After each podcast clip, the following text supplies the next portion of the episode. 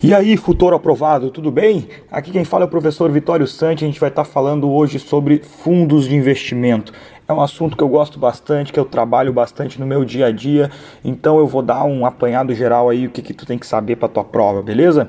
A gente vai trabalhar bastante sobre esse assunto aqui, desde como é que é as funções da CVM, a Ambima, quais são os tipos de fundo, qual é o tipo de gestão, até lá realmente a cada um deles, fechou? Eu vou começar aqui falando um pouco da função da CVM, que é, na verdade é regular esse mercado de fundos, bem como os outros mercados ali que ela atua de valores mobiliários, né? Mas especificamente agora que a gente está falando de fundos, vai fazer a regulamentação e a fiscalização buscando a proteção do investidor. E a Ambima, ela é um clubinho, a gente costuma falar isso, que é um clubinho que quem quiser, quem uh, se disponibilizar a acessar ele, vai ter que daí seguir algumas regras. Então, a Ambima ela tem uma, uh, uma, um nível de exigência maior do que a lei, que seria a CVM. Então, essa é a função principal da Ambima, ela vai auxiliar, aperfeiçoar ali a, a legislação de fundos de investimento. Então, ela cria algumas normativas que os bancos que aderem a ela, que não são todos, então essa pode ser uma questão de prova também, daí não sobre fundos, mas sobre uh, CVM, Ambima, que nem todos os, os participantes do mercado são obrigados a aderir à Ambima. Isso é algo importante, ok? Então, a gente vai tratar ali dos fundos de investimento. Qual é a grande vantagem lá que a gente tem isso dentro da instrução da CVM 555? Que a gente vai ter uma gestão especializada, diversificação da carteira, menores custos, a tendência de melhor retorno, mais liquidez. Por que isso? Porque daqui a pouco num fundo de ações, por exemplo, eu posso ter liquidez de três dias sem ter um prejuízo. Quanto se eu comprar ações puramente, eu posso não poder vender ações de uma única empresa. Então o fundo vai te facilitar esses detalhes, além de uma gestão especializada. Então, eu costumo falar isso com os meus clientes bastante, que é essa questão da gestão, que quando o cliente uh, está começando nos mercados, principalmente de ações ou outros mercados, assim, que ele quer começar a, a fazer esse investimento de forma mais profissional, eu oriento eles a ir através de fundos, porque lá dentro tem um gestor profissional que vai fazer essa realmente essa gestão mais qualificada dos recursos muitas vezes, tá? E para isso também ali, como ele vai administrar um grande volume, os custos para cada pessoa vai ser menor, perfeito? E também ali a questão da diversificação, tu vai acabar conseguindo diversificar em mais ativos do que se tu pegar o teu dinheiro e comprar pequenas partes, beleza? A gente tem aqui uh, alguns tipos de fundo, assim, que caem na tua prova, que é o fundo exclusivo e o fundo restrito. O fundo exclusivo, cuidem, a prova às vezes tenta te confundir com algumas questões que é um fundo de uma única, uma única instituição, alguma única área de atuação que só investe em infraestrutura, que só investe em energia. Não, na verdade, o fundo exclusivo é um fundo de um único cotista. Então, esse é um detalhe importante. E outro detalhe, tá? O fundo exclusivo, a marcação de mercado é opcional. Porque como ele é um fundo exclusivo, tu não vai ter uh, entrada e saída de cotistas, não vai ter aquele problema de, da transferência de recursos. Então, ele não tem problema uh, tu fazer essa marcação a mercado. Então, a marcação a mercado no fundo exclusivo é opcional, perfeito? E como a pessoa já tem um fundo exclusivo, ela pode aplicar até 100% patrimônio líquido no exterior. Também essa é uma informação importante a respeito dos fundos. O fundo restrito é, é um pouquinho diferente, que é constituído para receber aplicações de um grupo determinado de investidores. Então aí tem algumas diferenças, mas o que a prova costuma te cobrar é o fundo exclusivo, que é de um único cotista, perfeito? A gente tem a parte ali, aí, os tipos de fundo, como eu comentei, os fundos abertos, que qual é a principal característica do fundo aberto? Ele permite entrada e saída a qualquer momento. Então, qualquer momento que você queira aplicar, por exemplo, um fundo de renda fixa a curto prazo, você vai lá no, no seu banco, na sua... Uh, na sua corretora, solicita o resgate, a aplicação, você uh, aplica seu valor. Da mesma forma, o resgate que você consegue fazer isso sem problema. Já os fundos fechados, uh, você não pode, você tem um prazo determinado para fazer isso, se caso o fundo tenha uma, uma duração, e mas, por exemplo, tu pode alienar as tuas cotas no mercado secundário. O grande exemplo que eu gosto de trazer aqui para vocês é os fundos imobiliários. Então, os fundos imobiliários são fundos fechados, porque como você, como você, quando você compra uma cota lá no IPO, a pessoa, a intenção dela é fazer um prédio. Se você quisesse vender essa cota, uh, resgatar, a pessoa não vai te devolver parte do prédio, obviamente. Ela não vai vender uma sala do prédio para te pagar. Então, tu vai ter que vender esse teu direito para alguma outra pessoa no mercado de bolsa, por exemplo, como você faz com os fundos imobiliários. Então, a grande diferença entre fundos abertos e fechados é essa. No fundo aberto você pode entrar e sair a qualquer momento. Já nos fundos fechados você uh, tem que esperar ou o final do prazo ou então alienar a sua cota, ou seja, vender a sua cota do fundo para outra pessoa no mercado secundário, perfeito? A prova agora gosta bastante de, de cobrar isso uh, dentro dessa, desse conceito aí, perfeito? Uh, a gente tem a questão da. Uh, indo um pouquinho mais adiante aqui em questão da cota, né? Quando a gente traz o valor de cota, a gente está falando ali da divisão do patrimônio líquido pelo número de cotas dentro disso. Então, uh, algumas coisas que afetam o valor da cota ali que a gente tem são a seguinte: a taxa de administração, essa vai afetar o valor da cota. Uh, uma coisa que não vai afetar o valor da cota vai ser a taxa de entrada e taxa de saída. Então a gente vai ter que cuidar bastante sobre isso, que é algo que a gente fala, vai falar mais na sequência, perfeito? A taxa de performance também vai acabar afetando o valor da cota. Então é algo que dentro disso vai ter uma importância em afetar o valor de cota, valorização e desvalorização dos ativos e custos em geral afetam o valor da cota. Taxa de entrada e saída, elas não afetam o valor da cota, bem como o IR.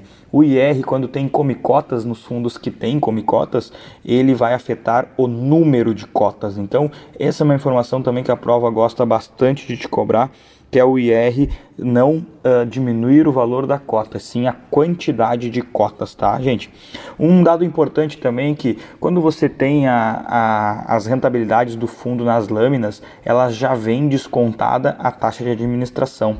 E a taxa de administração ela é uma taxa expressa ao ano, porém é calculada diariamente sobre 252 dias úteis. Então, aquela, aquela taxa que tu vê lá, aquele retorno lá, tu aplicou num fundo de ações e foi muito bem, ganhou 2%, aquela rentabilidade é líquida de taxa de administração, porém ela já veio, é, tu vai ter que descontar o IR, mas aquela taxa de administração já está embutida ali, perfeito?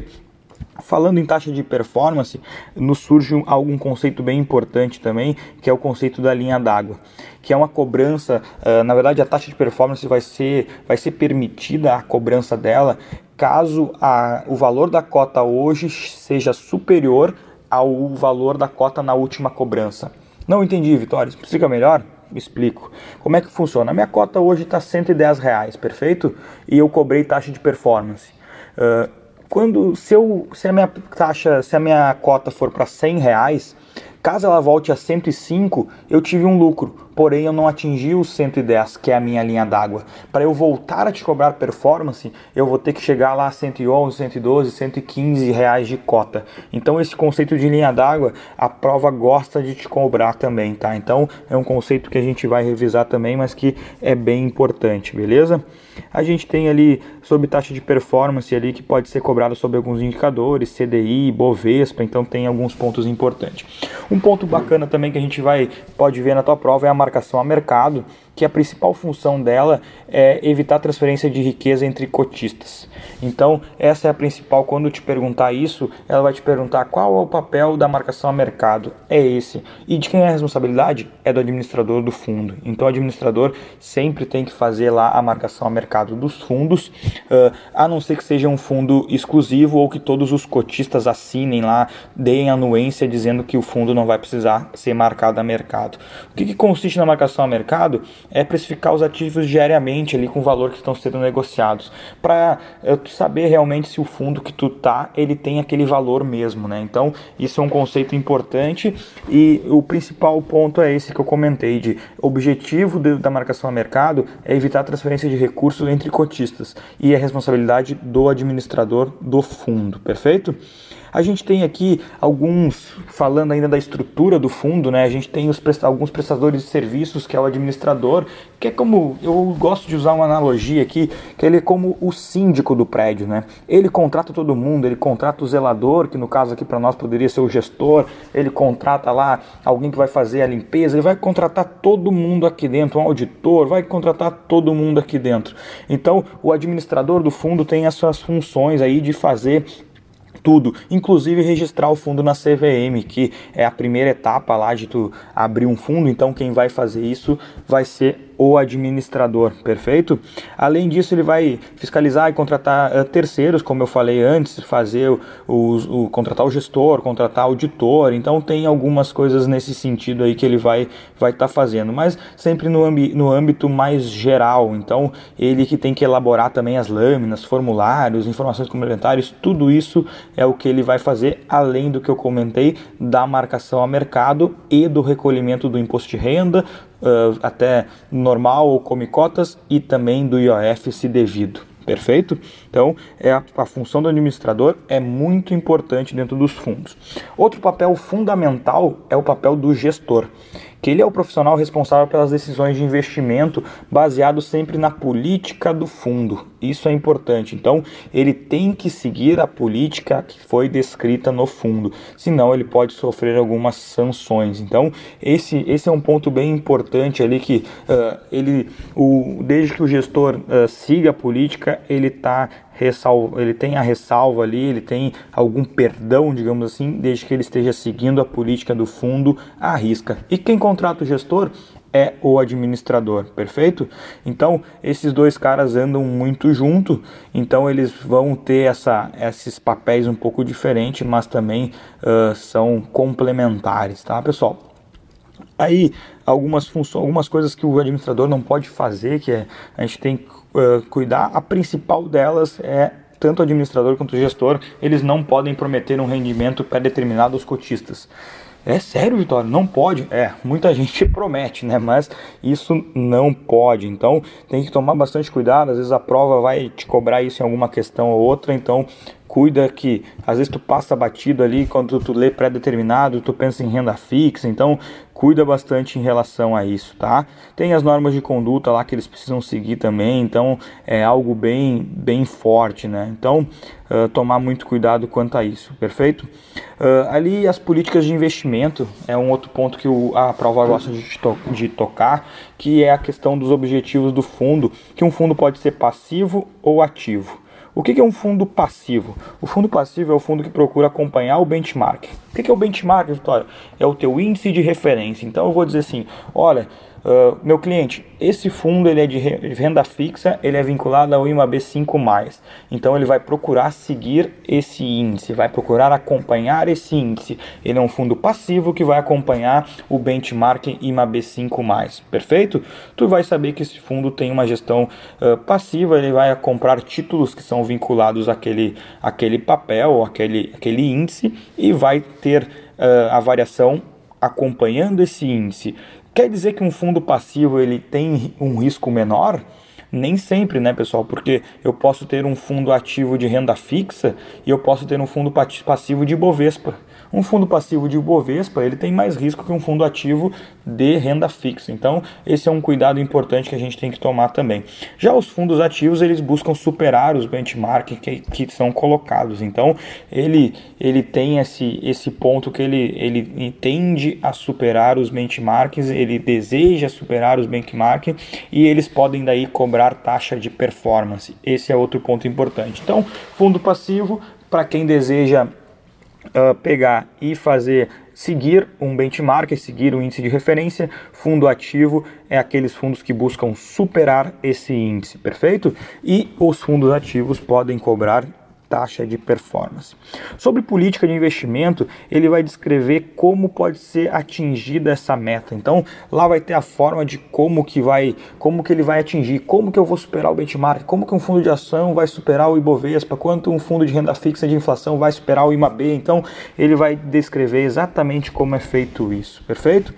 A gente tem alguns outros pontos aqui, a parte do, do fundo de renda fixa ainda, falando de estrutura, né, de termo de adesão e ciência de risco, o único fundo que não precisa de uh, termo de, de adesão é o fundo de renda fixa, fixa simples. Então essa é uma prova que uh, gosta de, a prova gosta de cobrar isso algumas vezes, de que o fundo de renda fixa simples ele não precisa de termo de adesão. Então esse é um ponto bastante importante aí sobre, sobre isso, tá? As lâminas de informação lá pouca gente sabe, mas eles devem ser, uh, devem seguir a regra da CVM e devem ser uh, atualizadas mensalmente até o dia 10. Então tem uma regra para isso. Às vezes os clientes ficam dizendo assim, olha, mas tá, a lâmina do fundo não está atualizada, enfim, a gente tem até o dia 10 para Uh, seguir, uh, liberar isso, né? Os fundos para investidor qualificado profissional, eles estão dispensados da elaboração das lâminas de formação essencial, perfeito? Uh, a gente tem outros pontos aqui, o prospecto da Ambima, que uh, ele apresenta política de investimento, uh, ele é exigido somente para comprar para empresas aí para finan instituições financeiras que são regidas pela, pela Ambima, então são fundos mais, mais tranquilos, né?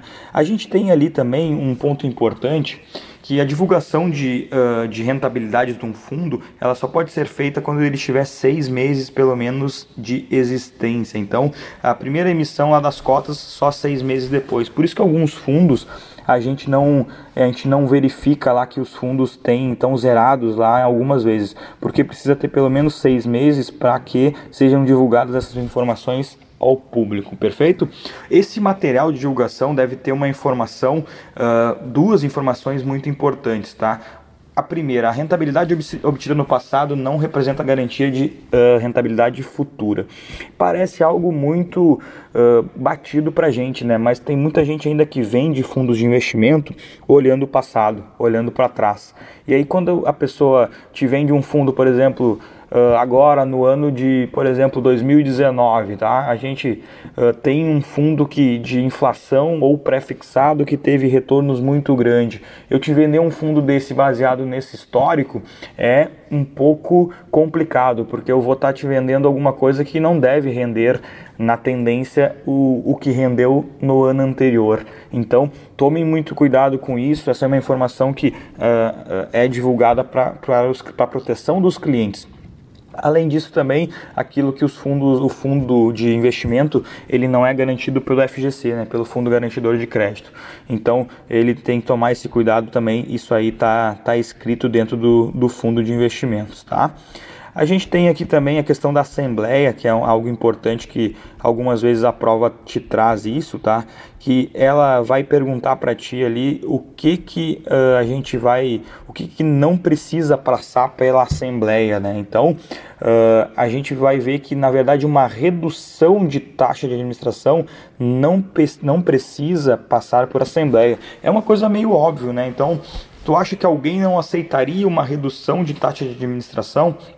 Obviamente a gente não ninguém se, opor, se ia se opor a isso, né? Então isso não precisa a gente passar por uma assembleia geral. Já outras coisas ali, como alteração de política do fundo é obrigatório, Uh, a fusão do fundo, substituição administrador, gestor, custodiante. Então, isso é importante, vai passar ali por, por uh, assembleia, né? Então, Uh, o fundo pode também ser fechado para resgate de aplicações, dependendo do momento, então isso não é muito cobrado em prova, tá? Uh, a gente falou ali uh, bastante desse, dessa parte aí, digamos, mais estrutural dos fundos. O que, que eu quero retomar contigo aqui nesse, no final desse áudio aqui? As principais pontos ali são os fundos abertos e fechados, primeiramente. Uh, que os fundos abertos permitem resgate a qualquer momento, os fechados não. A parte de fundo exclusivo, que é de um único cotista. A parte que eu trago a, uh, a questão de uh, fundos que cobram ou não taxa de performance, também isso é importante. A gente pegar a questão dos fundos ativos e passivos, que enquanto o fundo passivo ele quer seguir o seu benchmarking, o fundo ativo ele quer superar. E o fundo ativo pode então aí cobrar taxa de performance. Outro ponto lá também que eu quero destacar, a parte com o administrador, ele vai fazer a contratação do gestor e todas as partes aí cabíveis para a, administração do fundo, perfeito? Então, consegui te dar um apanhado geral aí dessa primeira parte de fundos em 20 minutos mais ou menos. É um áudio tranquilo para te ouvir. Uh, é, tem bastante conteúdo, mas uh, com certeza tu ouvindo ele tu vai estar tá bem preparado para tua prova, perfeito? Qualquer dúvida, ficamos à disposição e vamos junto para a tua aprovação.